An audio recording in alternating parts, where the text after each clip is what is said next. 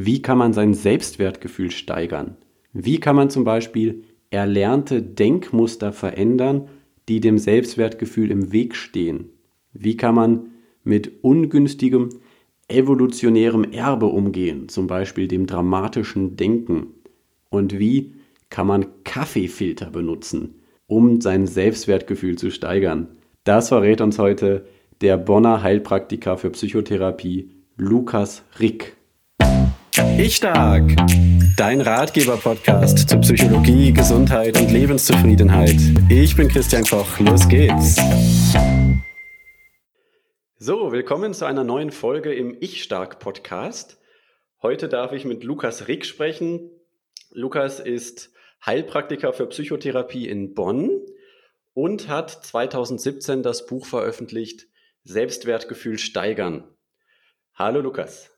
Grüß dich Christian, schön dich zu hören. Lukas, du hast eigentlich mal Betriebswirtschaftslehre studiert, hast bei der Kreissparkasse Köln gearbeitet und beim Phantasialand Brühl. Mit einer solchen Biografie hast du da überhaupt mal irgendwann Selbstwertgefühlsprobleme selber gehabt? Die Geschichte ist ja sogar noch länger. Daneben steht ja noch die Zeit in der Musikschule mit vor, Berufsmusiker. Ich habe eine Zeit an Blumen ausgefahren, als Spüljunge gearbeitet. Die Notfallrettung, die mich jetzt über 15 Jahre auch begleitet hat.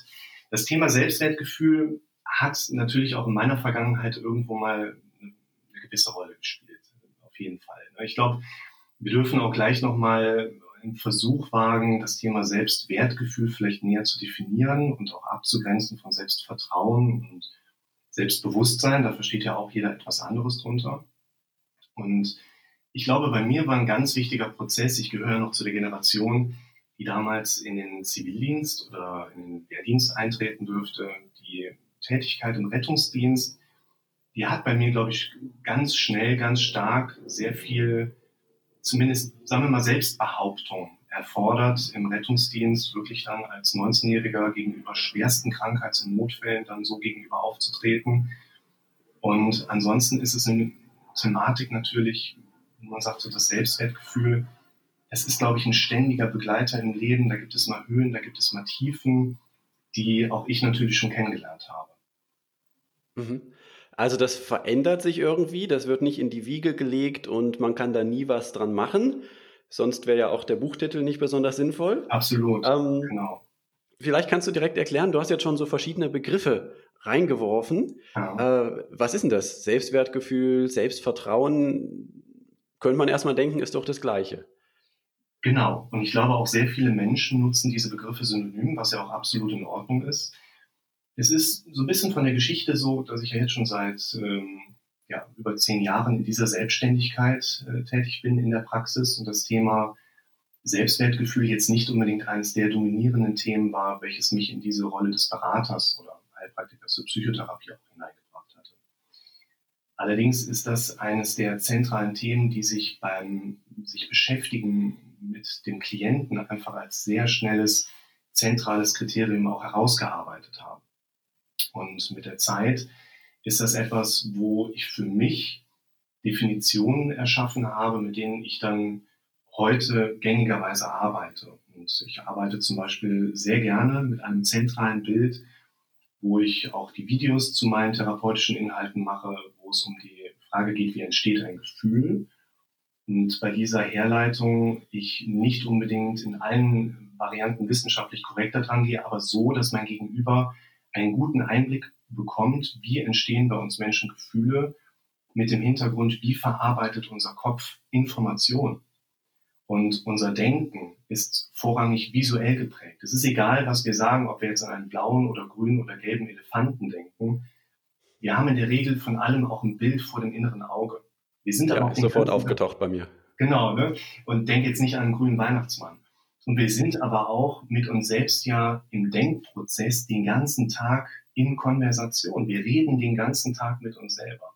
Und die allermeisten Störungen, die jemand auf einer psychischen Ebene für sich erleben kann, hängen vor allen Dingen damit zusammen, was erlebt jemand vor der inneren Verarbeitungsebene. Und gerade ein besonders hervorstechendes Merkmal ist immer wieder, wo man die Leute auch sehr gut abholen kann, auch in der ersten Sitzung schon, wir Menschen neigen dazu, uns selbst zu loben. wir haben was gut gemacht und ich gehe und ich sage, boah, das habe ich richtig gut geschafft. Und wenn wir uns für etwas kritisieren, was ja auch mal passiert, dann neigen wir Menschen dazu, das jeweils andere zu nehmen in der Ansprache. Also wenn wir uns beim Loben zum Beispiel ichsen, das habe ich richtig gut gemacht, dann gehen wir beim Kritisieren gerne in eine Du-Struktur rein. Boah, das hast du schon wieder voll versendet. Aber auch sehr interessant ist, mit den Leuten so ein bisschen zu hinterfragen, wie ist denn eigentlich so eine Lob- und Kritikstruktur aufgestellt vom Gleichgewicht? Und wir alle, und mit den Klienten gehe ich da auch meistens mit als erstes ran, sind eigentlich ziemlich gut darauf trainiert, ziemlich schlecht mit uns selbst zu reden. Wir kritisieren uns, wir stellen uns selbst in Frage, wir werten uns auf einer inneren Verarbeitungsebene ab. Und hier kommt für mich der Begriff Selbstwertgefühl ins Spiel, weil viele Menschen für sich erwarten, ich habe ein niedriges Selbstwertgefühl und deshalb neige ich zum Beispiel dazu, schlecht über mich selbst zu denken. Was wir in der Praxis aber ganz häufig sehen können, jemand ist noch darauf trainiert, sich selbst schlecht zu behandeln, auch auf einer inneren auditiven Ebene. Und daraus resultiert dann das Selbstwertgefühl. Für mich ist das Selbstwertgefühl eines der Gefühle, die daraus resultieren, wie wir uns selbst, und dann jeder macht das ja, Wert zuschreiben. Mhm. Also letztlich würdest du sagen, ich bin nicht, äh, ich habe nicht deswegen ein schlechtes Selbstwertgefühl, weil ich alles Mögliche nicht schaffe, ich komme zu spät, ich wache einfach mit diesem schlechten Selbstwertgefühl auf, ich äh, schaffe irgendwie meine Arbeit nicht richtig, habe immer im Kontakt mit anderen Leuten den Eindruck, die sind besser als ich, ich habe nicht wirklich was zu sagen. Oh ja, ähm, ja. Und ähm, du würdest jetzt sagen, eigentlich ist das selbst, schlechte Selbstwertgefühl nicht so sehr unbedingt davor, sondern ich mache mir das selbst, dadurch, dass ich mir jedes Mal wieder sage, ach, äh, jetzt habe ich schon wieder nicht so mit dem geredet, wie ich das eigentlich machen wollte. Was kann ich eigentlich? Äh, ah, jetzt bin ich ja schon wieder zu spät, typisch für mich. Ich kriege das ja nicht auf die Reihe. Und dass ich mir das immer wieder so sage, damit mache ich mir selbst mein geringes Selbstwertgefühl. Das wäre die Idee. Und das, was man mit einem Klienten oder was ich dann mit einem Gesprächspartner mache, ist quasi erstmal in diese innere Struktur mehr Fokus zu legen, dass jemand für sich erstmal einfach auch Werkzeuge an der Hand hat, das für sich mehr reflektieren zu können. Also wenn jemand zu mir in die Sitzung kommt, dann geht er ja raus mit dem Wissen, stimmt, ich kann mich ja selber die ganze Zeit hören und man kann ja auch lernen, sich selbst zuzuhören. Und das, was du sagst, ist absolut richtig. Jemand ist konfrontiert mit der Angst, was ist, wenn er die Klausur nicht schafft? Aber anstatt sich mit den Gedanken produktiv auseinanderzusetzen, wie können wir denn sicherstellen, dass wir die Klausur schaffen, neigen wir Menschen dazu, und ich kenne das von mir genauso, in irgendeine Prokrastination reinzugehen. Wir springen in die Küche und spülen erstmal oder stellen das Geschirr zumindest in Tiefkühl, damit es nicht schimmelt. Oder wir fangen an zu staubsaugen oder gehen irgendwo in den Park. Und ich verstehe das auch nicht linear, sondern ich glaube, es geht mit einer kritischen Selbstbewertung los. Dann kommt das niedrige Selbstwertgefühl, mal so ganz pragmatisch gesprochen, als Feedback darauf. Und wir reagieren ja auch wieder auf dieses Feedback. Wir geben ja Feedback auf Feedback. Das heißt, ein, ein erster Schritt Richtung niedriges Selbstwertgefühl bestärkt uns ja dann nicht drin, dann positiver mit uns umzugehen, sondern das bringt uns ja dann in so eine Spirale rein.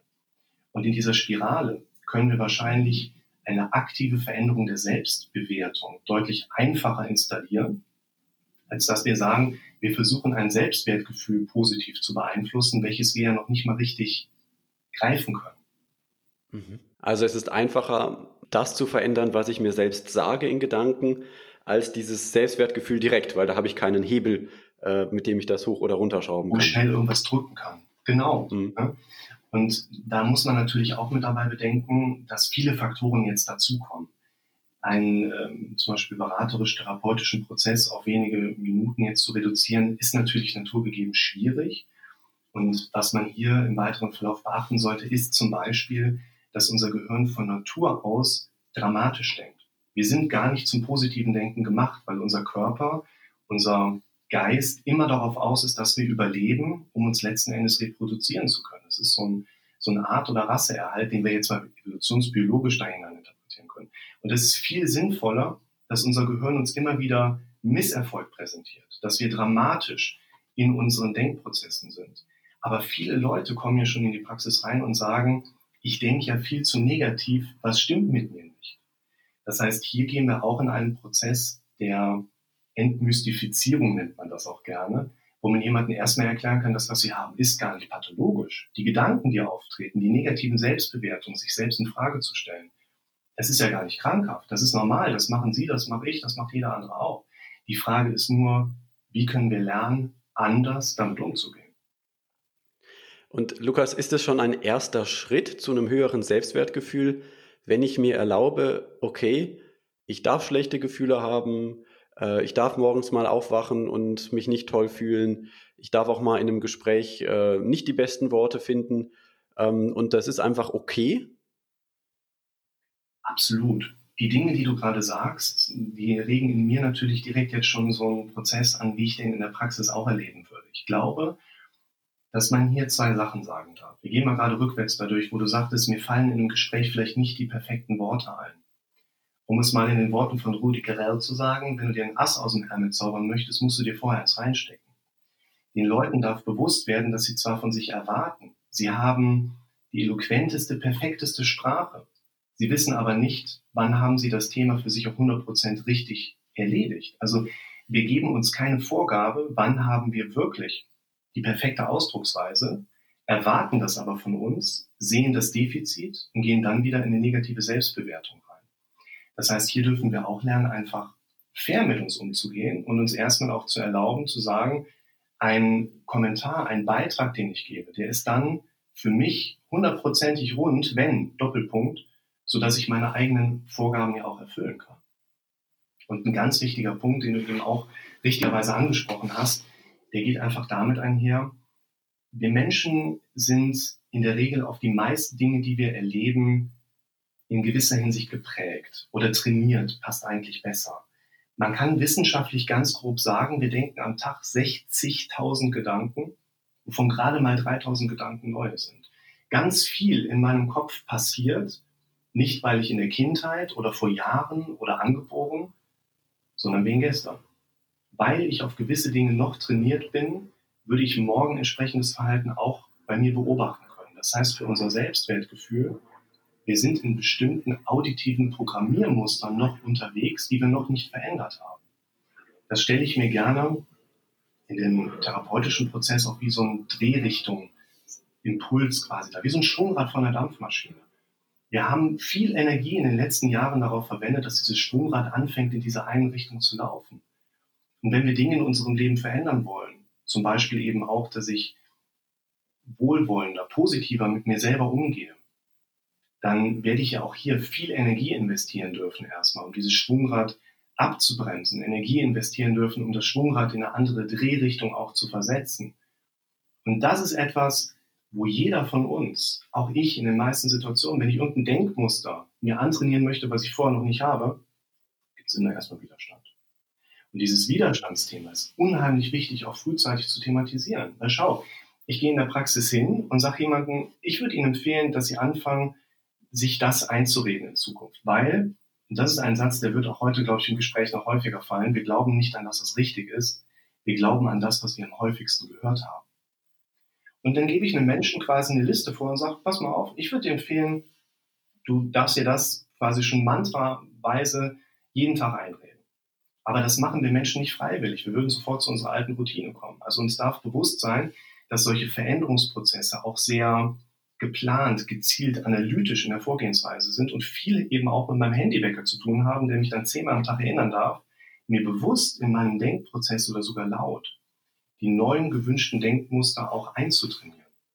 Was, was wäre das zum Beispiel? Also ich würde mir am Handy den Wecker stellen, der mir jede Stunde den Satz dann in Erinnerung ruft, äh, genau. ich bin gut so, wie ich bin oder sowas, irgendwie sowas? Die Richtung finde ich schon ziemlich gut. Jetzt ist es allerdings so, das ist etwas, worauf ich sehr achte. Wir können davon ausgehen, dass bei uns Menschen jedes große Gefühl mit einem entsprechend großen Bild auf der inneren Verarbeitungsebene assoziiert ist. Also wir haben große schlechte Gefühle, die in der Regel mit großen schlechten Bildern einhergehen. Und umgekehrt genauso. Wir haben große gute Gefühle, die in der Regel mit großen guten Bildern assoziiert sind. Und unser Kopf reagiert unheimlich stark auf diese Bilder vor dem inneren Auge. Die, ja, dieses Mantra, wenn wir hingehen und sagen, ich bin gut so wie ich bin, das ist für mich absolut die richtige Richtung. Und es erinnert mich so ein bisschen an meine alten Gehversuche im Rahmen zum Beispiel des autogenen Trainings. Ja, mein Sonnengeflecht ist ganz warm, ich bin ganz entspannt, meine Muskulatur ist ganz locker. Die Suggestionen, die wir uns da geben, die sind manchmal sehr oberflächlich, aber manchmal auch sehr konkret. Und interessant finde ich persönlich wird es immer dann, wenn wir eine Umschreibung haben, eine auditive Umschreibung, die mit Bildern einhergeht. Und wenn wir das nochmal aufgreifen, wenn ich mir selber jetzt suggeriere, zehnmal am Tag, wenn der Handywecker die volle Stunde anklingelt, ich bin gut so wie ich bin und erfolgreich im Leben, dann ist das von der Drehrichtung her absolut die richtige Veränderung, weil wir alte Muster durchbrechen und durch neue überlagern wollen. Wir wollen da was Neues drauf trainieren. Und wenn wir jetzt ganz konkret werden möchten, was würde ich jemandem im Einzelfall dann entsprechend auch raten? Ich glaube, da würde ich von der Struktur her sehr stark darauf achten wollen, dass wir eine Suggestion haben, die bei dem Gegenüber Bilder auslöst und günstigerweise gute Bilder auslöst. Also ich gebe dir ein Beispiel.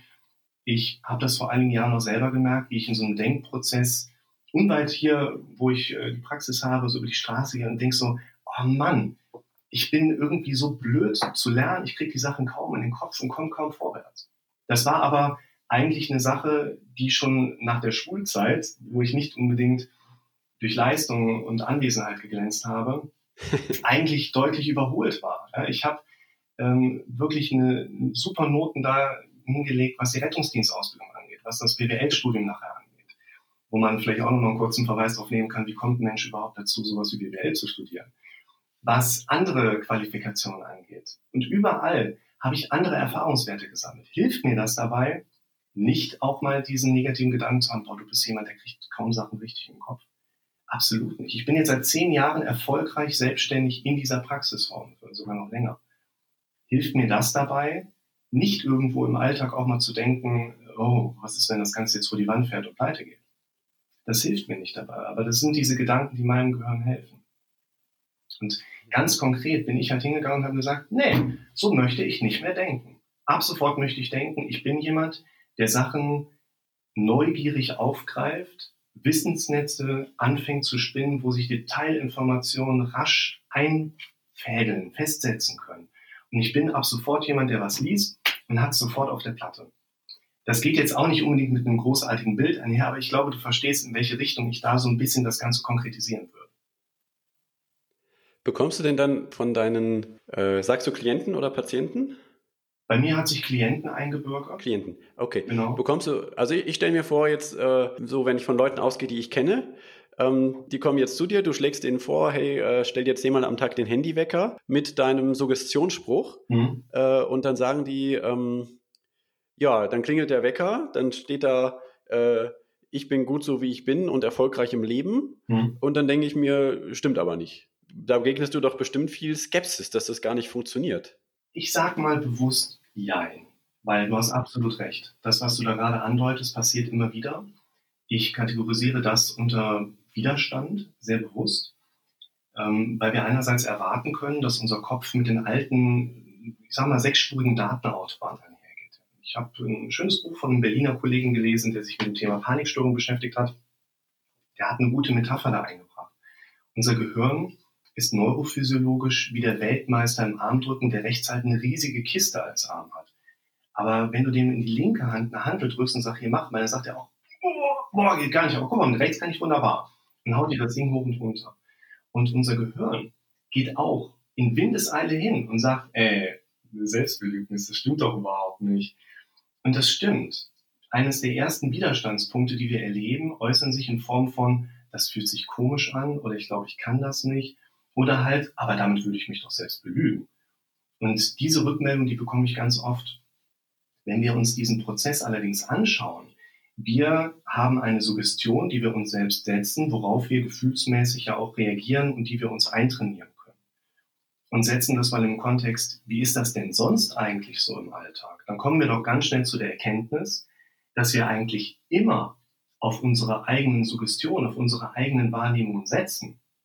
Der Unterschied ist ja nur der, dass wir das in einer Situation mit bewusst kreierten anderen Inhalten machen, die unser Gehirn dort erstmal trainierterweise nicht sehen könnte oder sehen wollte.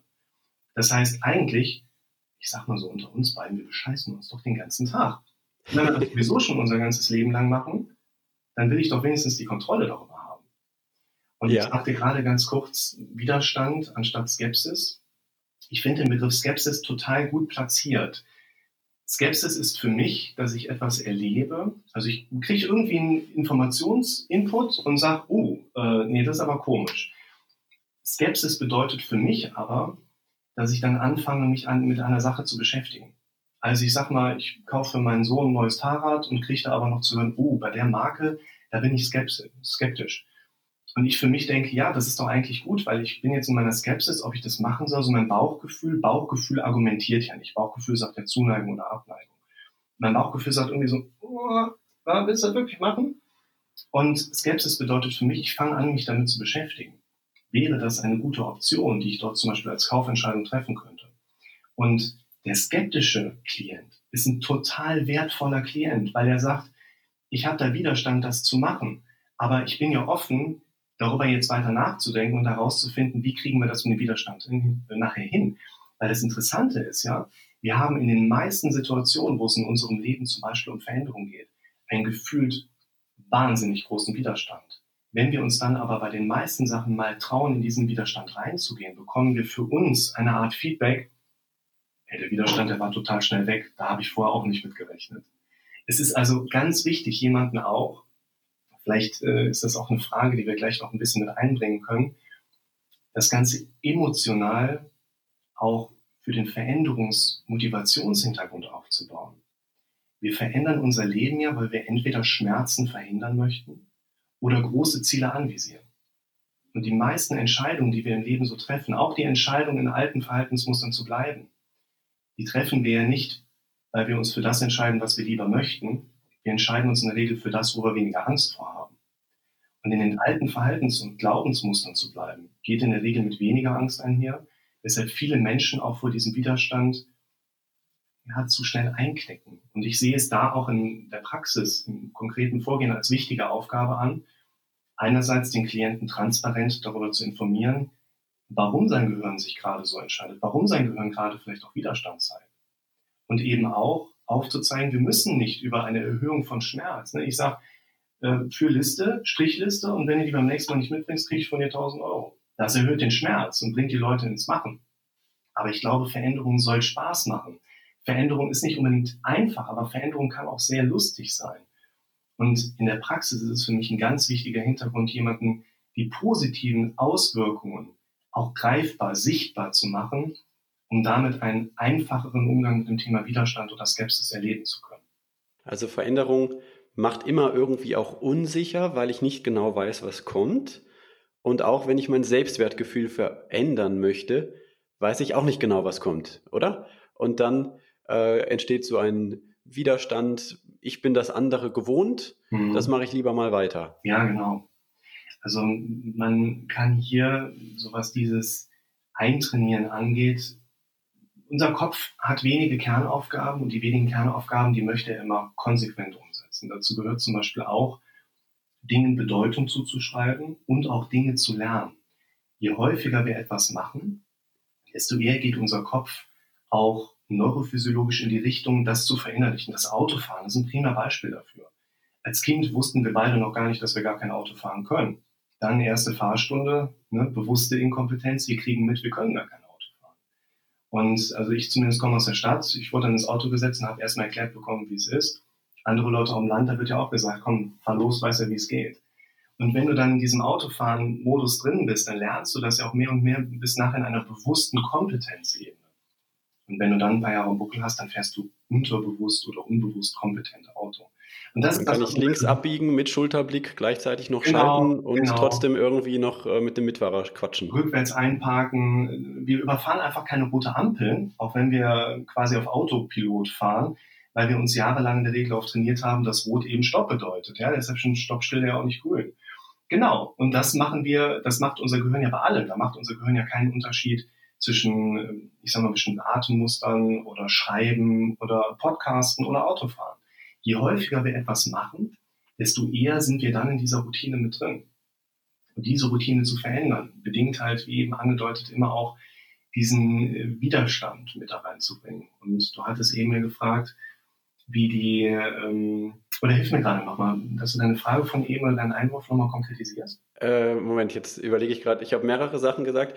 Was, ich kann mal sagen, was ich noch im Kopf habe, was ich noch aufgreifen möchte, auf jeden Fall. Ja, gern. Vielleicht fällt es dabei wieder ein. Und zwar, ähm, du hast vorhin sehr schön deutlich gemacht, das möchte ich nochmal unterstreichen. Es ist nicht so, nur so, wenn ich sage, ich bin gut, wie ich bin, dann mache ich mir was vor, ne? sondern auch wenn ich mir die ganze Zeit einrede, ich bin schlecht, ich bin ein Versager, dann mache ich mir genauso was vor. Ja, also ich habe gar nicht die Möglichkeit, nicht irgendwie äh, mein Leben zu deuten und mich zu deuten.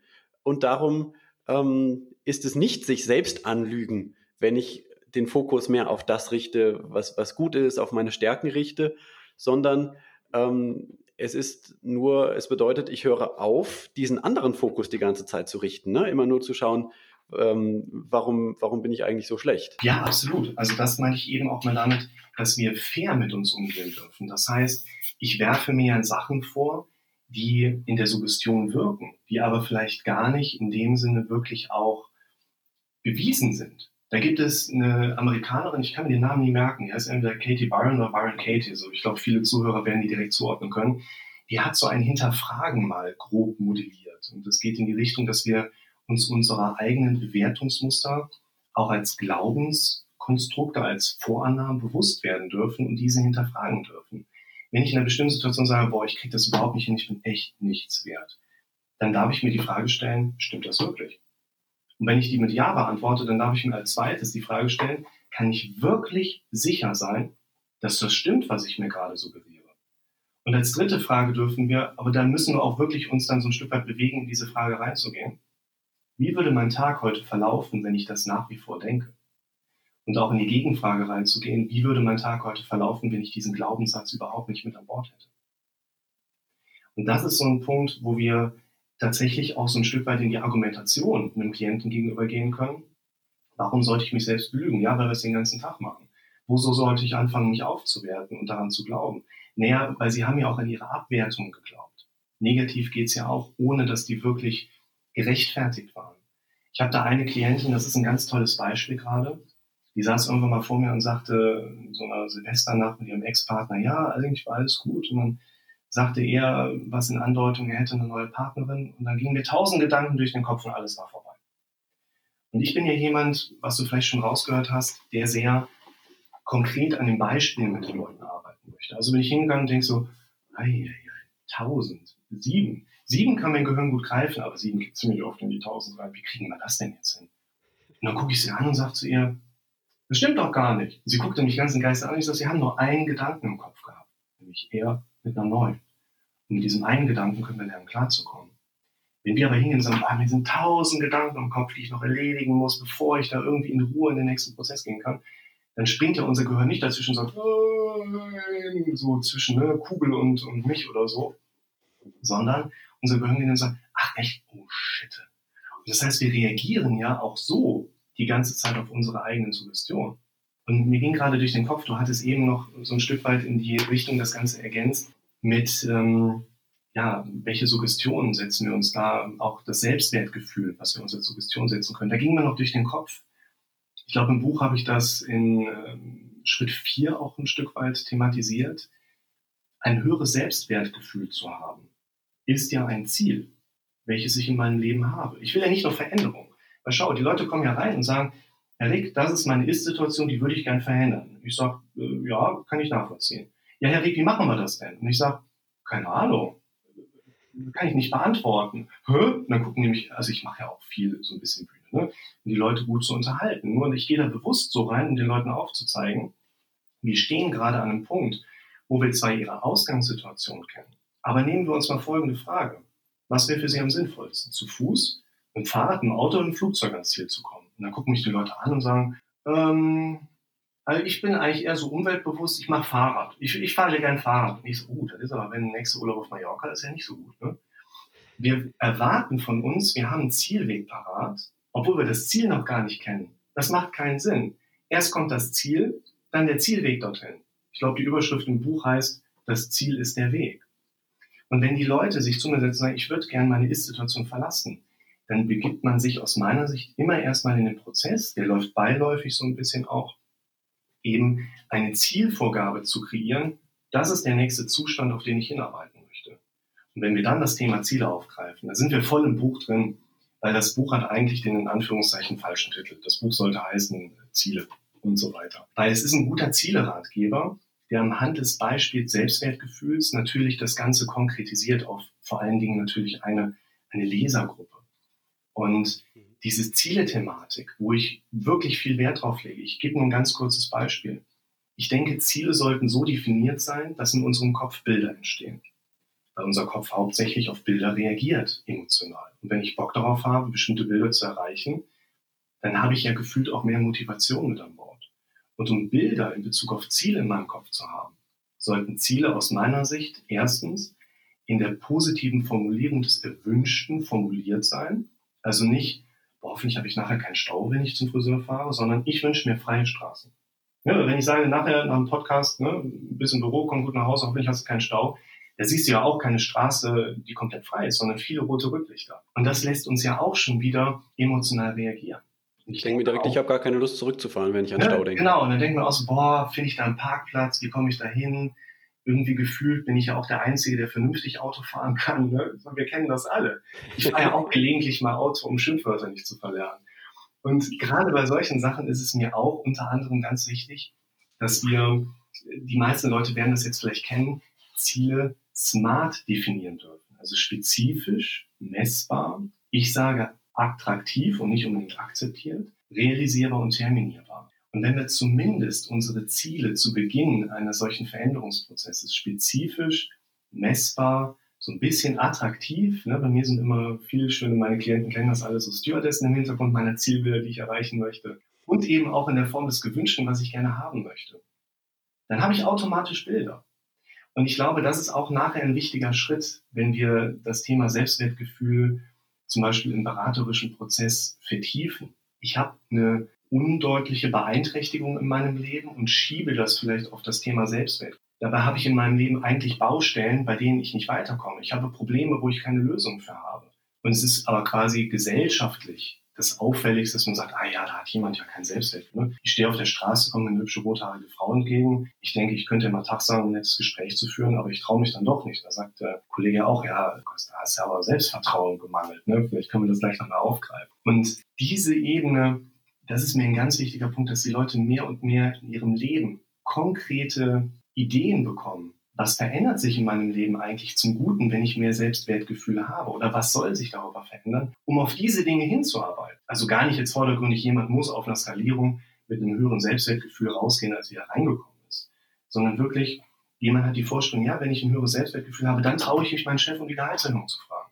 Ich sage, wir gehen mal direkt zum Thema Selbstvertrauen. Wie kommt es denn, dass das noch nicht passiert? Naja, also ich denke auch, ich stehe im Büro und könnte auf ihn zugehen, aber dann sehe ich von meinem inneren Auge, wie er sagt, äh, was sind Sie für eine Pissnelke? Verdünnisieren Sie sich mal ganz schnell hier aus meinem Büro. Also sowas wie Sie kriegt doch erst recht kein Gehalt. Ja, und dann traue ich mich nicht mehr. Und das finde ich ganz spannend. Ich setze mal gerade noch direkt da an, dann bist du direkt wieder dran. Ja. Leute versuchen ganz gerne, ihr Selbstvertrauen zu skalieren. Auf einer Skala zwischen 0 und 9, 3 Viertel, wie hoch ist dein Selbstvertrauen? Aber wir haben ja da kein Gefühl, wo wir sagen, ah, das Selbstvertrauen ist heute bei einer 8 von 10 oder so. Ja, sondern es ist eher so, ey, ich habe mich heute was getraut, was ich mich sonst nicht getraut hätte. Oder eben, naja, also heute war ich wieder in einer Situation, da hätte ich eigentlich, aber hm. Und was ich ganz wichtig finde, ich denke, dass das Selbstvertrauen eine digitale Komponente in uns drin ist. Die ist entweder an oder aus. Und ich glaube, dass der Naturzustand oder der Urzustand von uns Menschen immer so geartet ist, dass unser Selbstvertrauen immer zu 100 Prozent an ist. Wir vertrauen immer auf das, was wir vor dem inneren Auge sehen. Und dieser junge Mann, der vielleicht eine Gehaltserhöhung einfordern könnte, oder der junge Mann, der eine hübsche rothaarige Frau anspricht und einen Korb vom inneren Auge kassiert, ne, die haut ihm die Handtasche auf den Kopf und sagt, hier, piss dich mal. Wir vertrauen auf diese Präsenzen, wo uns unser dramatisch denkendes Gehirn eine potenzielle Zukunftsmöglichkeit aufgibt, damit wir uns schützen können, dass wir quasi in Sicherheit uns von dieser Situation distanzieren können. Das steht natürlich nicht in einem harmonisierbaren Kontext zu dem, was wir eigentlich da umsetzen wollen. Und dieses Selbstvertrauen auf diese eigenen Gedanken ist ja auch, ja, einerseits nicht veränderlich, aber andererseits würde ich sagen, das wollen wir auch gar nicht verändern. Was wir verändern dürfen, ist die Bilder oder sind die Bilder, die jemand vor dem inneren Auge sieht, wenn es zum Beispiel darum geht, wie soll denn die Vertragsverhandlungen auf eine nächste Gehaltserhöhung mit dem Chef laufen. Und unser Gehirn kommt von alleine eben nicht auf Erfolgsgedanken. Und das ist der Punkt, wo ich mit den Leuten in der Praxis dann auch wieder ansetze. Und jetzt gibt es doch Leute, um mal dieses Beispiel zu nehmen, du hast den jungen Mann mit der rothaarigen Frau, ja. ja. Ähm, da gibt es auch welche, die bekommen dann einen Korb und noch einen und noch einen und haben irgendwie trotzdem ein gutes Selbstwertgefühl. Wie machen die das? Das ist mal eine gute Frage. Also ähm, ich glaube, da spielen äh, gewisse Abhärtungsprozesse eine ganz wichtige Rolle und vor allen Dingen auch ein mangelndes Verständnis der Selbstreflexion, weil unser Credo lautet ja im Prinzip, wir dürfen unser Verhalten so lange verändern, bis wir bekommen, was wir wollen. Und den Zustand, den du beschreibst, den kann ich bei vielen Leuten auch so sehen. Den kann ich bei mir auch teilweise in bestimmten Verhaltensmustern so sehen. Und ich glaube, dass die, dieser Hintergrund in einem solchen Beispiel vor allen Dingen auch damit zu tun hat, dass wir Menschen uns eigentlich immer in jeder Situation unseres Lebens uns genau so verhalten, wie es in dem Moment unsere beste Alternative ist.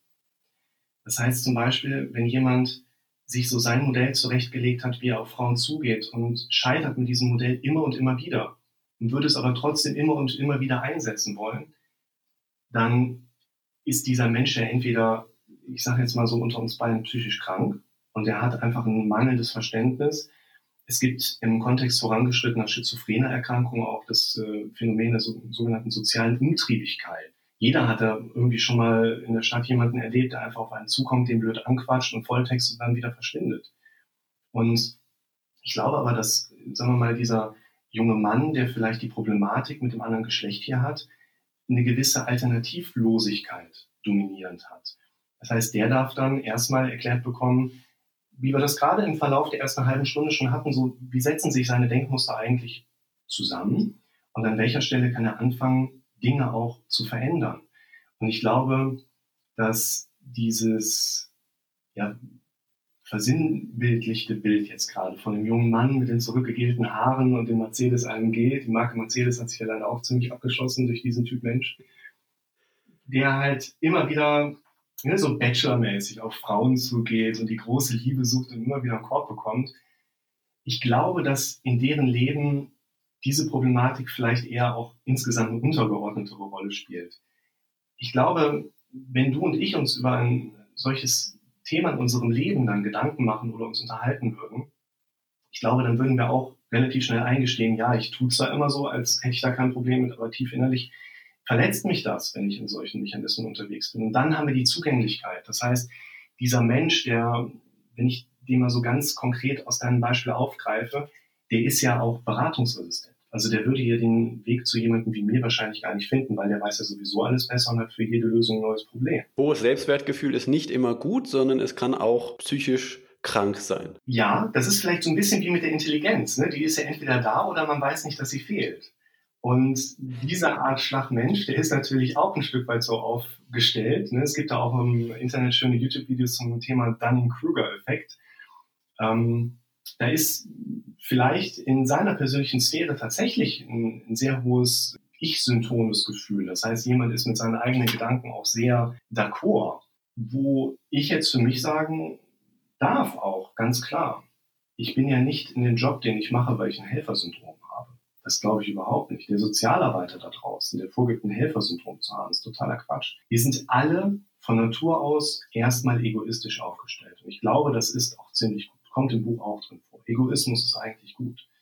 Wir dürfen unterscheiden zwischen günstigen und vielleicht ungünstigen Egoismus. Aber die meisten Menschen versuchen direkt bei diesem Begriff, oh mein Gott, ich könnte vielleicht von jemandem egoistisch bezeichnet werden, dann direkt in Verhaltensweisen reinzugehen, um das im Vorfeld zu verhindern.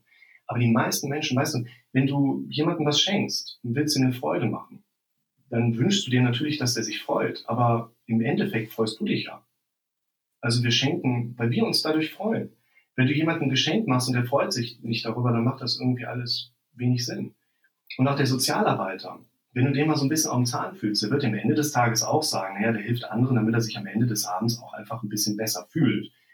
Ich denke, der darf da eine Abkürzung nehmen, aber das mit dem Sozialarbeiter, ich habe früher viel Supervision im Sozialarbeiterkontext gemacht. Da habe ich heute, sagen wir mal, nicht mehr so viel Lust drauf. Und hier haben wir bei diesem egoistischen Ansatz ganz klar, dass ich sagen würde, das ist für diesen jungen Menschen okay, wenn das seine Strategie ist und der mich nicht da irgendwie negativ tangiert, dann habe ich auch keinen inneren Ansatz zu sagen, ich muss den jetzt irgendwie gerade biegen oder retten. Das ist etwas, was ich über die 15 Jahre Notfallrettung extrem gelernt habe. Wir haben da draußen eine absolute Parallelgesellschaft, was einfach chronische und schlimme Erkrankungen angeht. Ich war meinem ersten Tag mit 19 Jahren, bin ich in einen ganz, ganz schweren Autounfall reingekommen, nicht als Beteiligter, sondern als Ersteintreffender. Ich hatte eine Patientin hinten drin im Krankenwagen, wo du sowieso schon kein Material hast. Ich hatte einen 65-jährigen Spannmann, der eher psychologisch im Rettungsdienst arbeitete als mit der Hand. Ich habe den ersten Tag sofort Knallgas. Das hat mich sehr stark geprägt. Ich habe viel gelernt. Bei den meisten Dingen, die ich gelernt habe, bin ich auch sehr froh, dass ich sie gelernt habe. Ich würde rückblickend, ich habe zum Beispiel auch viel in der Neugeborenenrettung gearbeitet. Viele Erfahrungen möchte ich nicht missen. Aber die Art und Weise, wie ich sie in mein Leben habe kommen sehen oder spüren, da hätte ich in einigen Punkten vielleicht andere Wege haben und ich setze mich halt nicht mit jemandem hin, weil ich dem helfen möchte, sondern weil ich Dienstleister bin und ich möchte eine richtig gute Dienstleistung verkaufen. Das kommt auch aus dem Rettungsdienst. Du hast am Tag zehn Patienten, wo du genau weißt, da könnte jemand sein Leben verändern, da könnte jemand einen Turnaround schaffen. Aber es ist nicht in seiner Energie, da was umzureißen. Wir haben kein System, weder sozial noch gesundheitlich, wo wir allen helfen können. Und es ist nicht meine Aufgabe, dem zu helfen. Und es ist nicht meine Schuld, dass zum Beispiel auch da mehrere Verkehrsteilnehmer in einem Unfall schwer verletzt sind, versterben. Ich bin halt nur dahin gekommen, um da eben zu helfen. Und deshalb denke ich für mich, wenn wir einen solchen, um zu deiner ähm, Fußnote nochmal zurückzukommen, wenn wir so einen jungen Menschen haben, äh, solange mir nicht um den Senkel geht, ist das in Ordnung. Okay, jetzt habe ich zwei Gruppen von Personen noch im Kopf, nach denen möchte ich dich unbedingt fragen. Ja, sag mal. Zum einen, niedriges Selbstwertgefühl. Ganz oft treffe ich Leute, die sagen, äh, sie haben eigentlich noch nie ein hohes Selbstwertgefühl gehabt. Also mhm. schon als Kind hatten sie irgendwie immer den Eindruck, sie sind nicht besonders toll, oh ja, ja. sie sind nicht diejenigen, die gut ankommen und so weiter. Äh, und die sind jetzt mittlerweile 20, 30, 40, 50, ja, noch älter und kommen zu dir in die Praxis. Haben die eine Chance? Die haben sich mehrere Jahrzehnte lang darin trainiert, ohne es zu wollen wahrscheinlich, äh, ja, sich genau. schlecht zu fühlen. Ähm, erlebst du das, dass die da rauskommen können? Absolut. Ich habe, glaube ich, eine ganz gute Antwort für dich parat. Wenn du vielleicht die zweite Gruppe noch vorstellen magst, dann kann ich für mich schon mal schauen, ob ich die direkt mit einbinde. Jawohl. Die zweite Gruppe, das habe ich in der, auch in der psychologischen Einzel- und Paarberatung auch sehr oft. Mhm. Vor allem die Frauen kommen, manchmal auch die Männer, aber meistens die Frauen, die sagen, ich hatte ein gutes Selbstwertgefühl vor meiner Partnerschaft. Mhm. Und jetzt bin ich sieben Jahre mit dem zusammen und äh, ich fühle mich, als wäre ich völlig unfähig und der schlechteste Mensch auf der Welt. Ja, das kann ich absolut nur so aus meinen Erfahrungswerten in der Praxis auch bestätigen, dass es sowas gibt. Ich glaube auch, dass die meisten, natürlich weder du noch ich und unsere männlichen Zuhörer, aber die meisten unserer äh, quasi Geschlechtergenossen, die sind einfach auch idiotisch. Die verhalten sich gegenüber anderen Menschen und auch gegenüber dem weiblichen Geschlecht in vielen Situationen nicht so, wie sie es eigentlich sollten. Das hat aber auch viel, wir gehen vielleicht gerade mal rückwärts dadurch. Ich glaube, das hat auch viel mit unserer Prägung im Verlauf der Zeit zu tun. Ich glaube und kann auch beobachten bei den Leuten, dass wir in vielen Situationen unseres Lebens natürlich auch willkürlich geprägt werden. Also unsere Eltern, die drängen uns zu guten Noten in der Schule, damit wir gute Chancen für eine Ausbildung haben, damit wir gute Chancen am Arbeitsmarkt haben, damit wir gute Chancen auch für eine Karriereleiter haben, die, by the way, die meisten von uns krank macht. Aber wozu das Ganze? Und dann sagen Eltern ja auch immer, ja, aber ich will ja, dass mein Kind glücklich ist. Ja, aber ich denke, es macht viel mehr Sinn, die Kinder auch darin zu bestärken, dass sie sich selber ein glückliches Leben erschaffen können, das hat doch wirklich wenig mit dem Beruf nachher zu tun, den wir als Eltern unseren Kindern aber konsequent ja so aufdrücken wollen. Und ich glaube, dass über diesen Zeitverlauf natürlich ganz, ganz viele Prägungsmuster, willkürlich, unwillkürlich, die eigenen Dinge, die ich mir dann selbst repräsentiere, natürlich auch, immer wieder prägen. Und bei dem weiblichen Geschlecht kann man zwei Dinge tatsächlich so ein bisschen herausstellen. Das ist einerseits der Faktor, dass dieser innere Bewertungsmechanismus, also wir loben uns selber, wir kritisieren uns selber. Frauen sind nicht unbedingt besser darin, sich selbst zu kritisieren, jetzt mal ungünstig ausgesprochen. Aber Frauen sind ein bisschen mehr auch darauf angewiesen, das Lob external beziehen zu können. Das heißt, eine Frau braucht etwas eher den positiven Zuspruch von außen, als es bei uns Männern der Fall ist. Natürlich freuen wir Männer uns auch, wenn wir einen positiven Verstärker von außen bekommen. Nur bei Frauen kann man tatsächlich auch so ein Stück weit, ich thematisiere das auch ganz offen mit den weiblichen Klientinnen, thematisieren, die brauchen halt ein bisschen mehr positive Unterstützung von außen. Und wenn wir uns eine typische Dynamik einer Partnerschaft anschauen, die geht ja erstmal los, dass im günstigsten Fall zwei Menschen sich ineinander verlieben. Das ist ja eine Sache, die ist nicht intentional. Du suchst dir ja nicht aus, in wen du dich verliebst. Und die ist in der Regel auch unvertraglich geprägt. Das heißt, mhm. wir gehen ja nicht ins Verliebtsein rein und sagen, hör mal, ich würde gern für dich kochen, aber dafür müsstest du bitte das für mich tun. Das machen wir als Verliebte doch nicht. Das passiert einfach, dass man sich verliebt und irgendwie geht man damit um. Genau. Ne? Also man, man genießt auch einfach die Zeit und hat einfach auch äh, ja, günstigerweise sechs Monate, die durch die leidenschaftliche Liebe voll durchgeprägt sind. Aber nach sechs Monaten ist da der Ofen halt aus. Nach sechs Monaten ist die leidenschaftliche Liebe durchschnittlich weg. Wir Männer sind sehr einfallsreich, wenn es um das Thema geht, Sex zu bekommen. Aber nach sechs Monaten fehlen auch dort Motivatoren. Typischerweise beginnen dann partnerschaftliche Muster, die ja intentional gesteuert sind. Also du suchst dir ja aus, mit wem gehst du in eine Partnerschaft. Und eigentlich gehen du und ich auch hin und sagen, wenn wir in eine Partnerschaft gehen, dann haben wir eigentlich die Vorstellungen von partnerschaftlichem Zusammenleben. Ich habe die Wünsche, ich habe die Grenzen. Aber welches Paar setzt sich zu Beginn einer Partnerschaft nach sechs Monaten Ablaufzeit zusammen und sagt, so, wir sollten mal darüber reden, ob wir jetzt ein Paar sind. Ja, gerade Frauen vermissen ja sehr häufig diese Sicherheit durch ihren männlichen Part. Und kaum einer setzt sich hin und sagt, so, das sind meine Regeln, das sind die Grenzen, die bitte nicht überschritten werden sollen, das sind meine Wünsche, die bitte erfüllt werden sollen. Und daher erleben sehr viele, mal gerade so in, in ganz kurzer Kurzform, viele Menschen, viele Paare erleben keine glückliche Partnerschaft. Die sind auch nicht unbedingt unglücklich. Aber in ganz vielen Partnerschaften ist so viel mehr Potenzial, sich durch Klartext über die Grenzen, Werte, Liebesbeweise, die Wünsche, sich selbst und seines Gegenübers bewusst zu werden. Aber die meisten Partnerschaften laufen nicht so. Und das Problem, um da zu deinem Ansatz mit dazu zu kommen, bei Frauen erlebt man vor allen Dingen, dass sie nach einer Partnerschaft mit einem geringen Selbstwertgefühl herausgehen. Ich glaube, dass in vielen Situationen, auch die, die ich schon erlebt habe, man das tatsächlich auch generalisieren kann, Viele Partnerschaften verlaufen nicht glücklich. Und jetzt kommt ein nächstes Problem unseres Kopfes dazu. Wir denken eigentlich immer, ich habe es mehrfach schon eben angedeutet, dramatisch. Wir denken misserfolgsorientiert. In unserem gesamten Leben. Außer bei Partnerschaft. Da geht unser Kopf ganz gerne hin und sagt, hey, Menschen können sich doch verändern, vielleicht wird es ja irgendwann wieder erträglich. Und das gibt uns Hoffnung. Und das führt dazu, dass auch gerade Frauen viel länger in Beziehungsmustern bleiben, die ihnen eigentlich gut tun würden. Frauen sitzen dann nachher vor mir und sagen, ja, aber Rick, wo finde ich denn den richtigen Partner? Bei DM? Und ich sage, oh, nee, wir Männer trauen uns eigentlich nicht, Frauen in ihrem, äh, quasi in ihrer eigenen Domäne anzusprechen. Und überhaupt, wie macht man das, ja? Gehst als Mann zu einer Frau und sagst, ey, du kaufst ja auch Klopapier, musst du auch ab und zu mal auf Toilette. Das ist irgendwie kein gutes Einstiegsthema. Und was für mich viel wichtiger ist, ist den Frauen aufzuzeigen, es gibt da wahrscheinlich noch jemanden, der sie gedanklicher die ganze Zeit gerade blockiert, sodass sie ein Besetzzeichen auf der Stirn haben. Und das ist das Thema, welches wir angehen sollten, bevor sie überlegen, wo finden sie denn den richtigen Partner, hier Mr. Right und so. Also im Fernsehen schon mal gar nicht. Das können wir, glaube ich, alle sagen.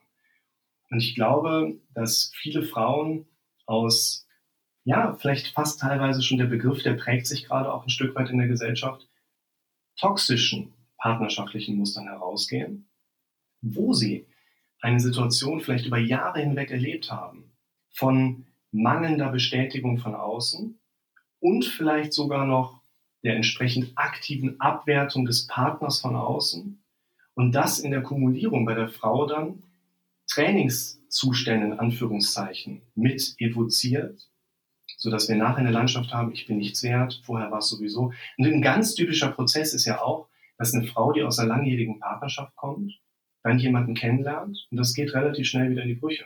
Man sagt so, dass eine Frau nach einer langjährigen Partnerschaft mit dem nächsten Partner das eigene Selbstwertgefühl wieder aufpoliert und dann bereit für den nächsten ja, partnerschaftlichen Markt ist. Jetzt hast du den Schritt gemacht von jemandem, der durch oder zumindest während seiner Partnerschaft ein geringes Selbstwertgefühl entwickelt hat, hin zu neue Partnersuche, wer ist jetzt der richtige Partner? Oh ja. Mhm. Heißt das, heißt das, du, du erlebst in der Praxis, wenn jemand in der Zeit seiner Partnerschaft ein geringes Selbstwertgefühl entwickelt hat, ist eigentlich die Partnerschaft nicht mehr zu retten und das Beste ist, sich zu trennen. Ist das so? Ich finde, eine solche Frage ist schwierig allgemein zu beantworten, mhm. wenn wir jetzt nicht gerade über einen ganz konkreten Fall sprechen. Und genau, also das, deswegen, weil das, ich, deswegen wollte ich jetzt nur fragen, weil du ja. diesen Schritt direkt gemacht hast. Genau. Also es gibt auch Fälle, ähm, wo es dann doch möglich sein kann, dass einfach auch sich in der Partnerschaft oder zumindest in dem Klienten, in der Klientin so etwas tut, dass die Partnerschaft nicht beendet werden muss. Ich sage mal zu beiden, ähm, da habe ich Beispiele. Ja. Ich glaube, mhm. dass es viele Situationen gibt, wo zwischen zwei Partnern eine ungünstige Kommunikation stattfindet, die eher von Intransparenz gekennzeichnet ist. Für mich ist so ein Klartextmodell ganz wichtig. Ohne Klartext können wir uns in einer Partnerschaft nicht immer wieder auch rückkontrollieren, ob wir noch gemeinsam auf gemeinsame Ziele unterwegs sind, was ja eigentlich der zentrale Hintergrund einer Partnerschaft ist. Ich gehe ja mit einer Frau in eine Partnerschaft rein, weil wir ähnliche Ziele haben, weil wir uns miteinander verliebt haben, weil wir herausgefunden haben, dass wir zusammen ähnliche oder gemeinsame Ziele besser erreichen können als alleine oder überhaupt erst erreichen können. Diese Klartextkomponente, die ist für mich überdurchschnittlich wichtig. Ich behaupte, die Liebe entscheidet, wer zusammenkommt und die Fähigkeit, Klartext zu sprechen, wer zusammenbleibt. Und ich habe auch Paare schon miterlebt, wo wir toxische Kommunikationsstrukturmuster im Rahmen der Beratung aufgedeckt haben und den jeweiligen Partnern klar geworden ist, wie dauerhaft und konsequent sie sich eigentlich die ganze Zeit verletzt haben. Und ich habe auch schon erlebt, dass bei einer gemeinsamen Rebesinnung auf diese Teamstruktur, die eine Partnerschaft ja auch darstellt, und wir sollten nicht zusammenbleiben, weil wir Kinder haben. Ja, umgekehrt, was machen zwei Menschen, die sich nicht mehr lieben? sie heiraten oder kriegen ein Kind oder sogar zwei. Und da muss man echt aufpassen. Also es gibt auch das andere Beispiel, wo ich schon gesagt habe, also sie beide, sie gehen so unangenehm, auch von außen, wenn man das Ganze beobachtet, sie gehen so unliebevoll miteinander um. Das ist so ein bisschen Duisburg. Ja? Duisburg ist für mich auch so vollkommen unliebevoll, in Anführungszeichen. Und das macht einfach keinen Sinn, dass sie beide irgendwie länger zusammenbleiben. Auch das habe ich schon erlebt dass eben ein Partner erkannt hat oder ihm aufgezeigt wurde, das sind die Strukturen, womit sie ihre Partnerin so sehr verletzen und wir sollten das und das verändern, dass da wieder mehr Harmonie reinkommt. Nö, mache ich nicht, sehe ich überhaupt nicht ein. Auch die Leute hatte ich schon vor mir sitzen, wobei ich mich mhm. im Bereich der Einzelberatung deutlich mehr bewege. Ich habe aber gerade letzte Woche einen ganz interessanten Gesprächstermin gehabt mit einem relativ jungen Pärchen, Anfang Mitte 30 sind die. Ich habe die jetzt erstmal kennengelernt. Wir haben uns direkt prima verstanden. Das ist auch immer eine ganz besondere Ebene. Und du hast ja auch sehr viel Erfahrung. Ich glaube, du kannst das auch bestätigen. Man kann ja sehen, schon wenn jemand reinkommt, so wie ticken die Leute ungefähr. Und ich habe direkt auch gemerkt, die werden sich hier drin nicht die Köpfe einhauen. Wir werden ein gutes Gespräch haben, wo ich nicht da sitze und muss drei Minuten warten, bis ich mal dazwischen brüllen darf. Und wir haben ein gutes Gespräch gehabt, wo man tatsächlich herausstellen konnte, beide haben eigentlich weniger ein partnerschaftliches Thema als mehr ein für sich isolierbares Thema, was die eigene Wahrnehmungsebene, das eigene Kontinuum, sagt man ja auch, betrifft. Also man könnte sagen, eigentlich haben beide ein jeweiliges Thema mit dem Selbstwertgefühl, welches dann nachher ungünstig auf die partnerschaftliche Ebene hochgegriffen hat. Das heißt, wenn ich mich mit denen nochmal zusammensetze, geht es jetzt weniger um die Thematisierung von klassischen Paarstrukturen, wo ich auch gar nicht für zu haben bin, ist die Leute direkt in so eine Activity reinzuschicken. Im Sinne von, ihr geht mal durch den Raum, wenn ihr euch begegnet, haltet ihr mal kurz an und gebt dem jeweiligen Kompliment oder so.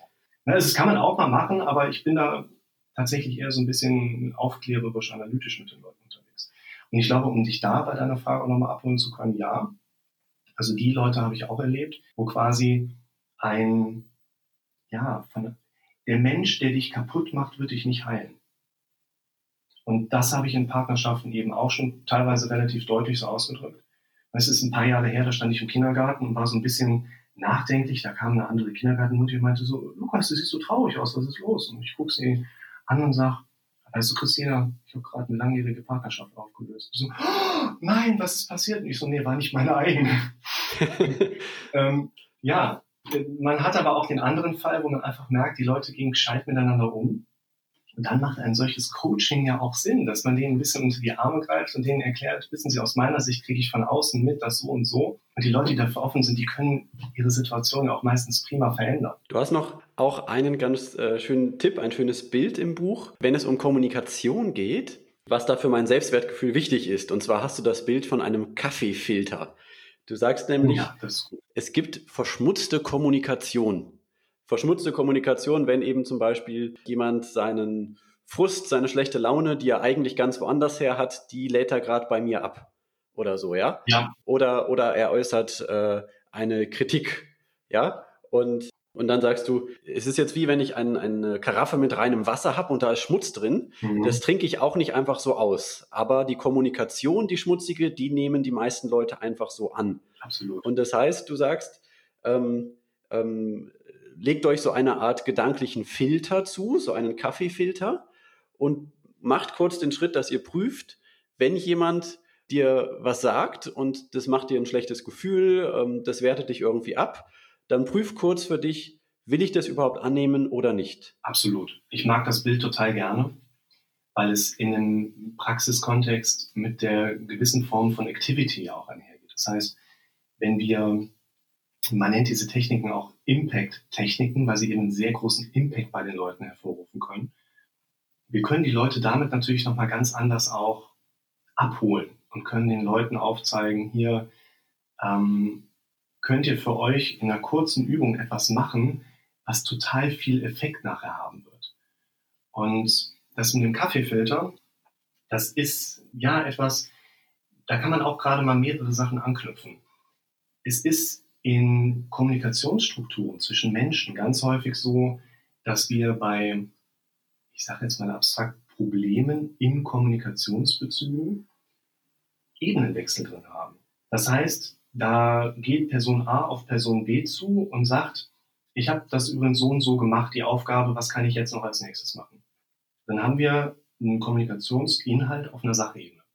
Jetzt geht mein Gegenüber hin und sagt, was, du hast erst das bisher gemacht, sag mal, wozu bezahle ich dich überhaupt? Oder sowas in der Richtung. Und wir sind jetzt mit unserer Kommunikationsstruktur plötzlich in einer emotionalen Ebene drin. Und wenn wir jetzt anfangen, dieser emotionalen Ebene zu kämpfen, dann kommen wir aber nicht an das Problem dran, weil das Problem ist in der sachlogischen Ebene bei diesem Beispiel entstanden und das können wir auch nur dort lösen. Und wenn wir uns diese Idee mal auf diesen Kaffeefilter übertragen, äh, unsaubere oder schmutzige, ungünstige Kommunikation, die, die, die kommt ja an jeder Ecke. Wir haben eben über Straßenverkehr gesprochen. Ja? Wie gehen die Leute damit sich um? Die Internetkultur, was zum Beispiel auch Bewertungen unter meinen zahlreichen YouTube-Videos angeht, unter aller Kanone, das geht überhaupt nicht. Lukas, dieses Bild von einem Kaffeefilter, mit dem ich schmutzige Kommunikation filtere. Ne, jemand sagt mir was äh, Schlechtes, was mir ein schlechtes Gefühl macht. Und ich habe für mich gedanklich so einen Kaffeefilter, ähm, mit dem ich erst prüfe, was lasse ich an mich ran, was lasse ich nicht an mich ran. Mhm. Wie kann ich das denn verbinden mit diesen zwei Ebenen, von denen du gesprochen hast? Das, was ich in diesen zwei Ebenen angedeutet habe, das passiert ja in ganz vielen Situationen in unserem Alltag. Das heißt, in vielen Situationen werde ich entweder damit konfrontiert, dass ich auf eine eigentlich auf einer Sachebene losgetretene Kommunikation, aber eine emotionale Reaktion bekommen, die mir überhaupt nicht schmeckt. Oder dass wir vor allen Dingen auch in vielen Situationen natürlich damit konfrontiert sind, dass wir in primär emotional belasteten Situationen unterwegs sind. Also ohne, dass ich irgendein Thema habe, werde ich einfach von irgendjemandem da draußen blöd angekackt. Und das ist natürlich etwas, was zum Beispiel sehr häufig im Kontext oder im Umgang mit schwierigen Menschen auf der Arbeit, mhm. im privaten Umfeld ja auch passiert. Und dieser Kaffeefilter ist quasi eine Idee, eine Impact-Technik, die uns auf mehreren Ebenen Vorteile bringen soll. Zum Beispiel als Erinnerer. Wenn ich jetzt zum Beispiel mit den Leuten das Thema in der Praxis aufarbeite, dann nehmen wir natürlich ganz konkrete Sachen. Wir hatten eben das Beispiel mit partnerschaftlichen Mustern. Wir hatten den Begriff von toxischen Beziehungsmustern ja auch. Und da gehe ich dann zum Beispiel hin und stelle eine Karaffe mit klarem Wasser auf den Tisch. Und meistens mache ich so eine Übung auch immer äh, oder so eine Activity ad hoc. Das heißt, ich muss dann nochmal kurz weglaufen, ein bisschen Blumenerde holen. Dann sage ich den Leuten, das ist ja normale, klare Kommunikation im Sinne von diesem klaren, durchsichtigen Wasser. Das würden Sie ja so trinken, ne? Und dann gehe ich hin und sage, ja, aber wissen Sie, wenn Ihr Partner zum Beispiel so mit Ihnen spricht und dann nehme ich den ersten Löffel mit Erde und sage, äh, warum hast du das noch immer nicht gemacht? Warum schlafen die Kinder noch nicht? Warum habe ich schon wieder nichts zu essen? Hier riechst du was? Ja, dann koch mal. Und jedes Mal haue ich noch so einen neuen quasi Löffel Blumenerde da rein. Dann, ja, dann gebe ich den Leuten dieses, diese Karaffe rüber und sage, probieren Sie mal. Und die Leute sagen, nein, das, das geht nicht. Das würde ich trinken, dann würde ich krank werden. Ich sage, ja, aber wie haben Sie das denn früher mit dieser Art von Kommunikation gemacht? Die haben Sie einfach rundweg geschluckt. Dann begreifen die Leute erstmal für sich, was sie früher immer so alles zugenommen haben oder zugelassen haben. Und dieser Übungseffekt soll eben auch darin bestehen, dass wir jetzt anfangen, diesen Kaffeefilter in Anführungszeichen mal auch zu nehmen und dieses wirklich schmutzige Wasser da durchzufiltern. Das, was da unten rauskommt, das würde ich auch nicht trinken. Aber es hat einen ganz großen Unterschied zu vorher. Und dieser Kaffeefilter, das ist dann etwas, was ich den Leuten einfach mitgebe. Ich habe da meine Tüte mit den ganzen Kaffeefiltern. Ne? Äh, es gibt ja neben Melitta auch andere Marken, die sehr gute Kaffeefilter darstellen. Dann drücke ich den Leuten erstmal einen dahin und sage, und den nehmen sie mal mit für, wenn sie in der Beziehung sind. Und den nehmen sie mit für, wenn sie das nächste Mal mit ihrem Chef zu tun haben. Den nehmen sie mit, wenn sie das nächste Mal von der Klassenlehrerin ihres Sohnes so blöd angepackt werden. Und die Leute verteilen die sich. Die tun in die Handtasche, die tun ihn zu Hause am Schreibtisch, die pinnen sich den an die Pinnwand. Und das Tolle Idee. Ne? Und das Wichtige ist, dass wir diesen Erinnerer in Bezug auf diese Situation in der Praxis haben und wir dann für uns verstehen dürfen. In jeder Kommunikation, sei sie noch so verschmutzt, ist ja irgendwo auch ein Inhalt, der transportiert werden soll. Entweder ist ja ein Inhalt drin, wo ich die Wahrheit von Kommunikationsmustern für mich definieren darf. Also jemand will mir etwas sagen, aber stellt sich wirklich unheimlich verletzend damit an, sodass man jemanden auch mathematisch aufbauen kann. Wir sollten Kommunikationsstrukturen verändern. Aber es gibt ja auch viele schmutzige Kommunikation, die ich für rundweg geschluckt habe, wo ich heute sagen würde, ich möchte gar nicht lernen, mit schwierigen Menschen umgehen zu können. Ich möchte lernen, schwierige Menschen zu umgehen. Der meiste Anteil dieser schmutzigen Kommunikation ist ja eine, die man früher rundweg getrunken hat, wo man sich aber erlauben darf, so, das mache ich einfach nicht mehr. Ich nehme die Einladung dieser Menschen zum negative Kommunikation austauschen, ja, die Einladung zum Streit, nehme ich nicht mehr an. Und damit sind wir eigentlich auch schon bei einem ganz interessanten Thema, weil es um die Frage geht, wie bin ich überhaupt zu diesem Buchtitel gekommen? Es ist so, dass der Verlag vor einigen Jahren auf mich zugekommen war und hatte mich per Mail angeschrieben und meinte, sehr geehrter Rick, wir suchen qualifizierte Kommentatoren und Autoren. Und ich denke so, ach, Spam. Heute ist es ja echt schwierig, in der Flut der Spam die richtige Nachricht herauszufiltern. Früher war es umgekehrt, dann hat man zwischen den Nachrichten mal eine Spam gehabt, aber die Zeiten sind ja leider auch vorbei. Dann hatte ich irgendwie im Alltag diese Nachricht nochmal so hochgeholt und dachte so, Moment, da musst du nochmal reingucken. Was wollen die denn? Ach, die wollen, die wollen bestimmt irgendwie so einen kleinen Auftrag geschrieben haben.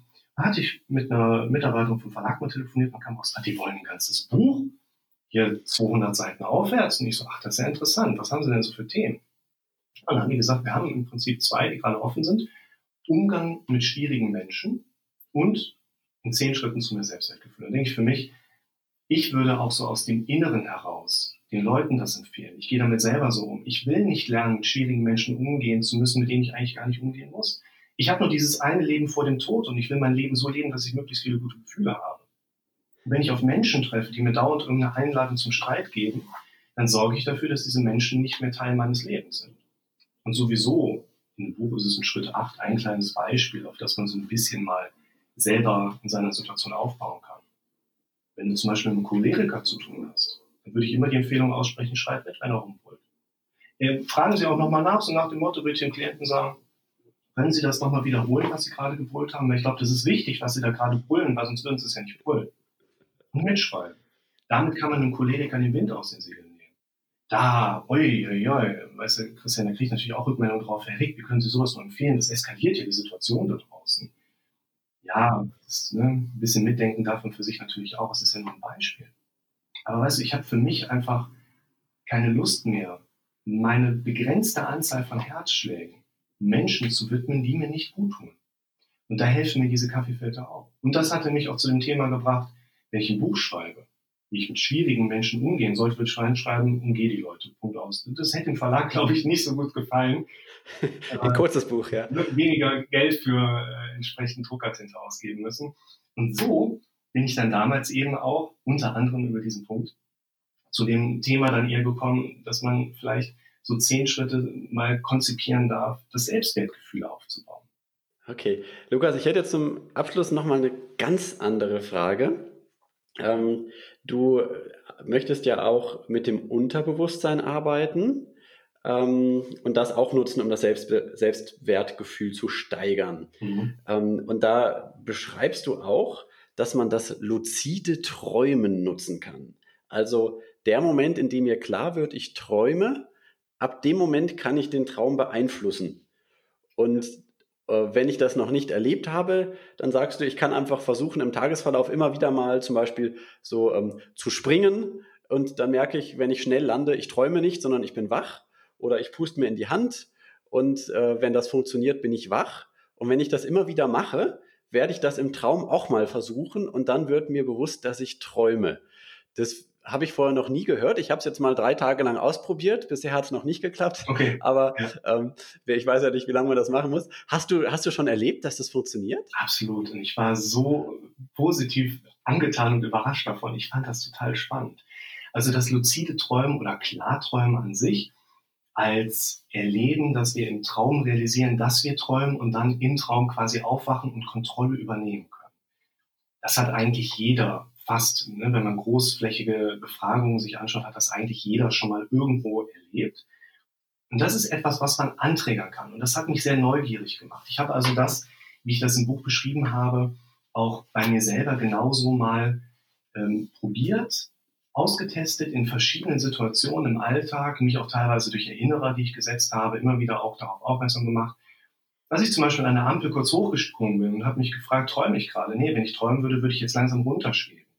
Oder man pustet sich in die eigene Handfläche rein und fragt sich, träume ich gerade? Also man fragt, hinterfragt seine Realität immer wieder.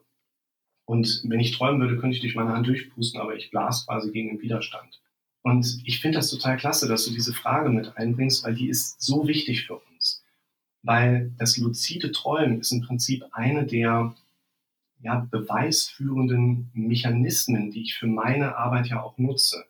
Nämlich, wenn ich häufig genug mit meinen Bewusstseinsinhalten bestimmte Strukturen und Inhalte denke, dann bringe ich mein Gehirn dazu, im Sinne der neurophysiologischen Grundausrichtung meines Gehirns immer wieder lernen zu wollen, dann bringe ich mein Gehirn dazu, diese Wissensstrukturen mehr und mehr in den Automatismusbereich zu bringen. Unser Unterbewusstsein ist unser absolut großer Freund und kann so viel mehr für uns, als wir mit unseren bewussten Inhalten so erleben können und unser Unterbewusstsein, welches im Traum ja auch mit zu bestimmen scheint. Schlafforscher sind sich da ja immer noch nicht so ganz einig und auch ich, wenn ich mit meinen Thesen mit den Leuten rede, auch jetzt in so einem Gespräch, ist für mich ja auch ganz wichtig, dass ich nicht hergehe und sage, du, ich habe da 10.600 Sitzungen und über 10 Jahre Erfahrung und ich sage die Wahrheit. Ich sage nur, wir finden mal Perspektiven, die Ihnen eher dabei helfen, mit Ihrer Situation im Leben klarzukommen als vorher. Und Wissenschaft ist auch immer nur der letzte Stand von Irrtum. Und dieses luzide Träumen funktioniert ja irgendwann, dass wir im Traum realisieren, wir werden wach. Bei mir war das ganz spannend, nach so fünf oder sechs Tagen, dass ich das gelegentlich mal gemacht habe. Also wir reden jetzt nicht von einem wirklichen Training, sondern also wie oft bin ich unterwegs und stehe mal an der Ampel und hüpfe mal kurz hoch zu dem damaligen Zeitpunkt. Und nach fünf oder sechs Tagen habe ich was geträumt, wo ich realisiert habe, dass ich gerade in einer örtlichen Umgebung bin und ein Haus sehe, was ich eigentlich immer nur sehe, wenn ich träume, und dann war ich wach. Also es ist gar nicht so gewesen, dass ich mich aktiv im Traum gefragt habe, schlafe ich gerade oder träume ich oder bin ich wach, sondern ich habe über einen anderen Mechanismus das für mich erkannt und ab dem Moment kannst du halt den Traum frei bestimmen. Du kannst rumfliegen, du kannst Leute treffen. Und ganz interessant ist auch so, das hat eine Dynamik, dieses luzide Träumen. Das heißt, je häufiger wir uns darauf trainieren und das erleben, desto länger können wir uns auch mit unserem Bewusstsein im Traumgeschehen halten. Und zu Beginn, wenn es das erste Mal auftritt, berichten ganz viele Leute, dass man sehr schnell wieder im Traum einschläft. Und wenn du im Traum merkst, die Augen gehen so immer weiter zu, du schläfst ein, dann wachst du auf. Das ist ganz so, fast schon Inception-mäßig wie im Film. Und was halt auch sehr spannend ist, wenn du in einem luziden Traum bist, also in einem Wachtraum, in einem Klartraum, dann bist du ja quasi wach, aber dein Körper ist gelähmt. Und das ist etwas, wo viele Leute auch Angst vor haben, wo man den Leuten erklären darf, du pass mal auf, wenn du das trainierst, kann das und das passieren. Aber da haben die Leute in der Regel, auch ich, habe da überhaupt keine Angst vor gehabt. Und man kann sich ja auch selber dann aufwecken und ist dann wirklich wach. Sondern das, was ich so interessant finde, ist, je häufiger wir etwas in unserem bewussten Denken wiederholen, desto eher baut sich das als Struktur auch, sagen wir jetzt mal, vielleicht unwissenschaftlich nicht ganz scharf gezeichnet, ins Unterbewusste mit ein. Und da können wir die Dinge, die wir in unserem Unterbewusstsein vielleicht positiv beeinflussen können, auch verändern. Das ist zum Beispiel da wichtig, wo ich jemanden habe, du hast eben diese Fragen mal mit eingeworfen, was ist denn mit einem 50-Jährigen, der reinkommt und sagt, seit Kindheitsbeginn schon habe ich diese negativen Strukturen in mir drin? Viele Menschen haben erstmal die Befürchtung, dass die Anwesenheitsdauer der Symptomatik mit einem Veränderungsprozess, der ich sage mal in Anführungszeichen Heilungsdauer, korreliert. Aber das sehe ich nicht so. Das kriege ich mit den Leuten anders hin nicht, weil jemand zehn Jahre schon belastende Gedanken hat, brauchen wir zehn Jahre, sagen wir jetzt, um Zahlenwerte einzubringen, bis er die wieder quitt hat. Wir denken am Tag 60.000 Gedanken, wovon gerade mal 3.000 Gedanken neu sind. Also wir haben ein Denken, was auf 60.000 einzelnen Faktoren, ich glaube auch das ist nur eine sinnbildliche Größe, aufbaut. Aber stell dir vor, du kannst jeden Tag 3000 Bestandteile deines Konstrukts verändern, wie so ein Lego-Haus. In meinem Buch habe ich auch die Idee eines Lego-Hauses da aufgenommen. Und dann können wir die Dinge verändern. Wie verändern wir die Dinge? Indem wir sie genauso wie bei einem luziden Träumen aktiv über die eigene innere Intuition hinaus bewusst setzen. Und das ist etwas, was man auch erstmal verstehen darf. Mal so ganz kurz angedeutet. Wir haben vom biologischen Mechanismus her zwei Kernziele. Erstens Überleben, um uns zweitens zu reproduzieren unser gesamtes Verhalten, unser reflexhaftes Verhalten im Alltag, aber auch zum Beispiel unsere Ernährungsweisen gehen immer wieder in die Richtung. Wir wissen, dass wir Menschen, uns neben vielen anderen Tieren auch, uns selbst bei der Auswahl der gesündesten Lebensmittel genauso ernähren würden, dass es die beste Grundvoraussetzung zur Reproduktion gibt. Und wir wissen auch, dass diese Form der Ernährung nicht mit einem gesunden Alterungsprozess einhergeht. Ich finde das total spannend. Weil das heißt für mich unter anderem auch, wenn ich mich immer nur in meinem Leben auf meine Intuition verlasse, dann werde ich auch von meinem Kopf und meinem Körper die Ziele am ehesten erreichen können, die mein Kopf und mein Körper haben. Das sind aber Überleben, um sich zu reproduzieren. Jetzt gehen du und ich doch hin und wir sagen, Christian, du Lukas, ja, wir haben doch das Ziel, dass wir lange leben und gesund leben und dass wir glücklich leben. Aber das ja. ist in der Natur nicht so vorgesehen. Von der Natur aus ist vorgesehen, dass du überlebst, um dich zu reproduzieren. Das heißt, ich gehe auch ganz mit dieser Thematik um. Wir haben eine Notwendigkeit, unsere eigene Intuition uns darüber auch immer wieder zu emanzipieren. Mein Kopf sagt, was ist, wenn das nicht klappt? Ich muss hingehen und sagen, jetzt denken wir uns mal ein paar Gedanken darüber mal nach, um uns vorzustellen, wie wäre es denn, wenn es klappt. Das geht aber nicht, indem ich mich auf meine eigene Intuition verlasse. Und die eigene Intuition zu emanzipieren heißt nicht, dass wir uns jetzt auch immer gegen unsere Intuition stellen würden, sondern auch, dass wir uns an dieser Schnittstelle etwas mehr hinterfragen. Menschen, die seit 50 Jahren ohne Veränderung ihr eigenes Leben erleben. Ich denke auch, dass wir Menschen uns nicht, nicht verändern können. Das heißt, jemand, der in seinem Leben gefühlt absoluten Stillstand erlebt, der muss eigentlich an bestimmten Punkten in seinem Erleben und seinen Denkmustern Energie investieren, damit es so bleibt, wie es ist. Ich bin absolut davon überzeugt, dass jeder Mensch seine Situation in dem Sinne verändern kann, seinen Charakter verändern kann. Viele Menschen gehen hin und sagen, ja, mein Charakter ist ja die vorgegebene Größe, mit der ich dealen muss. Und ich denke eher so, hä? Bei der Charakter ist es doch eher die Frage, wie soll er denn mal in Zukunft sein, indem wir diese ganzen Bestandteile auch immer wieder verändern. Wer jetzt bei dieser Veränderung deine Hilfe haben möchte, der kann sich melden bei deiner Praxis in Bonn. Ähm, die findet er im Internet unter heilpraktiker-psychotherapie-bonn.de. Genau. Und ich habe mal geschaut, äh, bei Yameda bist du mit 4,9 Sternen bewertet bei 53 Bewertungen. Also das entspricht der Schulnote 1,1. Respekt, offensichtlich hohe Zufriedenheit. Ähm, außerdem gibt es die Möglichkeit natürlich, dein Buch zu kaufen, Selbstwertgefühl steigern in 10 Schritten zu innerer Stärke den inneren Kritiker entwaffnen, Schluss mit Minderwertigkeitsgefühlen. Genau. Ähm, das wäre der ganz ausführliche Titel. Und du hast zu diesem Buch auch eine Videoserie. Die findet man unter 10 einfache Schritte.de, also 10 als 1.0, 10 einfache Schritte.de. Da kann man quasi auch einen Vorgeschmack bekommen und ähm, ähm, da geht es genau um die Themen von dem Buch. Ne? Zu jedem Kapitel gibt es auch das ein oder andere Video. Absolut, genau. Habe ich was vergessen? Wo findet man dich noch? Ich kriege auch mit, dass äh, ich habe natürlich entsprechend auch ähm, Messwerte, wo ich über Google sehen kann, wie zum Beispiel Leute zu mir gekommen sind. Und äh, es ist tatsächlich so, dass ganz viele Leute auf meine Praxis-Website kommen, indem die einfach meinen Namen googeln. Und mein Name, der taucht natürlich an vielen Punkten auf. In Yameda ist es so, dass ich hier in Bonn ganz konkret mit meiner Praxis als Standort zu den Top 5 gehöre, die Psychotherapie anbieten. Und das finde ich ganz spannend, weil ich da ja nicht mit Heilpraktikern für Psychotherapie konkurriere, sondern mit kassenzugelassenen Psychotherapeuten konkurriere und trotzdem in dieser Praxisform auf Top 5 bin. Und auf YouTube habe ich natürlich eine recht hohe Anzahl an Videos, die Videoserie, wo du gerade passenderweise sagtest, die bietet auch so einen gewissen Vorgeschmack auf das Buch, absolut. Ich habe mir diese Videostruktur damals auch bewusst so zurechtgelegt, dass jemand, der das Buch liest, mit wenig Aufwand über das Abfotografieren eines QR-Codes sofort zu diesem Video weitergeleitet wird und dann nochmal in audiovisueller Informationsebene die Inhalte, die er gerade gelesen hat, nochmal auch vorgeführt bekommt. Das hilft uns Menschen total, wenn wir nicht nur was lesen, das mit unserer eigenen Stimme uns erzählt haben, sondern eben auch die Bilder oder auch nochmal bewegte Bilder dazu haben. Und im Grunde genommen ist es, man könnte es vielleicht umdrehen, wenn man meinen Namen kennt, ist es schwierig, mich nicht im Internet zu finden, wenn man äh, Google bemächtigt ist. Und dann findet man mich auch sofort. Da hat es so alles sehr gut und kompakt mit aufgeführt. Alles klar. Gut, Lukas, ich danke dir sehr für das Gespräch, für deine Zeit.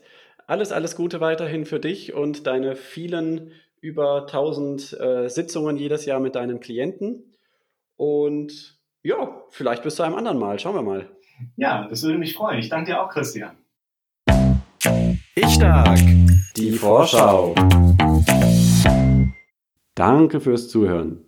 Unter dem Podcast findet ihr einen Link zum gemeinsamen Shop von Ich Stark und Schluss mit Zähneknirschen. Und in diesem Shop findet ihr unter anderem das Buch von Lukas Rick Selbstwertgefühl steigern. Nächste Woche im Interview Silke Nutmann. Sie ist introvertiert und hat jahrelang als Kommunikationstrainerin gearbeitet. Welche Funktion hat eigentlich Smalltalk? Warum soll man sich manchmal über belangloses Zeugs wie das Wetter oder den Stau auf der Autobahn unterhalten? Wie kann man guten Smalltalk führen, auch wenn man das nicht mag? Warum ist das für Introvertierte eine ganz besondere Herausforderung? Was heißt Introversion überhaupt und was sind die Stärken und Schwächen von Introvertierten? All das erklärt uns nächste Woche Silke Nutmann. Freut euch drauf. Bis dann. Ciao.